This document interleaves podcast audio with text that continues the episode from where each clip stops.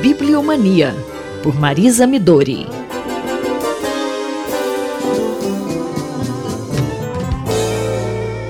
Bom dia, professora Marisa. Nesta última quinzena, duas questões relacionadas ao livro e à leitura ocuparam o noticiário brasileiro. Imagino que a coluna Bibliomania esteja atenta a esse debate. Afinal de contas, livros são caros no Brasil? É possível uma escola sem livros impressos? Bom dia, Simone. Bom dia, ouvintes da Rádio USP. Olha, a pergunta: os livros são caros no Brasil? Não é uma pergunta simples.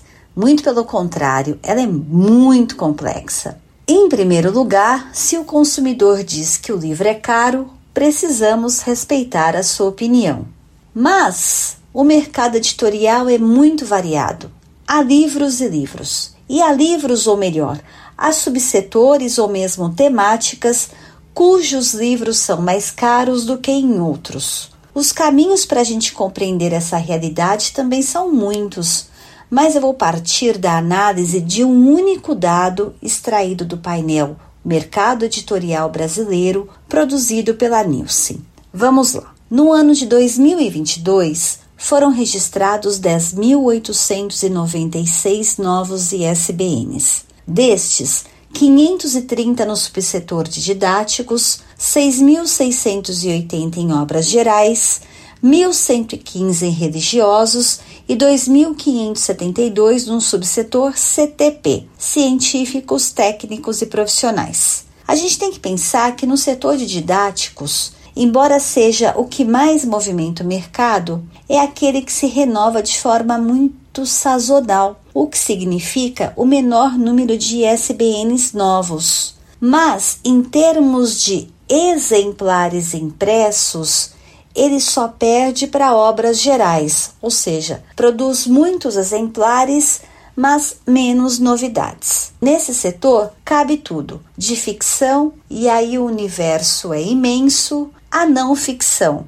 Se considerarmos, por exemplo, os livros de autoajuda, nós poderíamos dizer que eles correspondem à Via Láctea nesse universo de livros dentro do grupo não ficção. O que se pode dizer em meio a esse universo tão rico e diversificado de papel e tinta é que existem livros para todos os bolsos. A questão se complica para as edições de nicho, aquelas que saem com uma tiragem pequena, não excedendo aos mil exemplares, como é o caso do subsetor CTP e, dentro dele, os livros universitários. Aí a gente entra naquele ciclo vicioso do é mais crocante porque vende mais e vende mais porque é mais crocante. Traduzindo para o mercado editorial, é mais barato porque vende mais, vende mais porque é mais barato. E veja que se trata do subsetor que mais perdeu o mercado nos últimos anos, como tenho alertado aqui na nossa coluna. Professor, e como este ciclo vicioso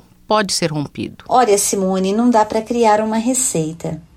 Mas me parece evidente que uma lei de regulação do preço do livro, a chamada Lei Cortês, é mais do que bem-vinda. Está provado que o preço do livro caiu após a adoção desta lei em muitos países e que o preço subiu onde a lei foi abandonada e adotado o livre comércio, como é o caso da Inglaterra. As políticas de incentivo à leitura e a presença do livro na escola, tudo isso garante a curto, a médio e longo prazo uma economia editorial saudável. Para além da questão econômica, nós sabemos que o incentivo ao livro e à leitura, e isso já está comprovado em pesquisas tanto no Brasil quanto no mundo, forma leitores e formar leitores é formar pensadores. E é disso que depende um país para se desenvolver. Eu encontro vocês daqui 15 dias. Muito obrigada. Eu, Simone Lemos, ouvi a professora Marisa Midori. Bibliomania, por Marisa Midori.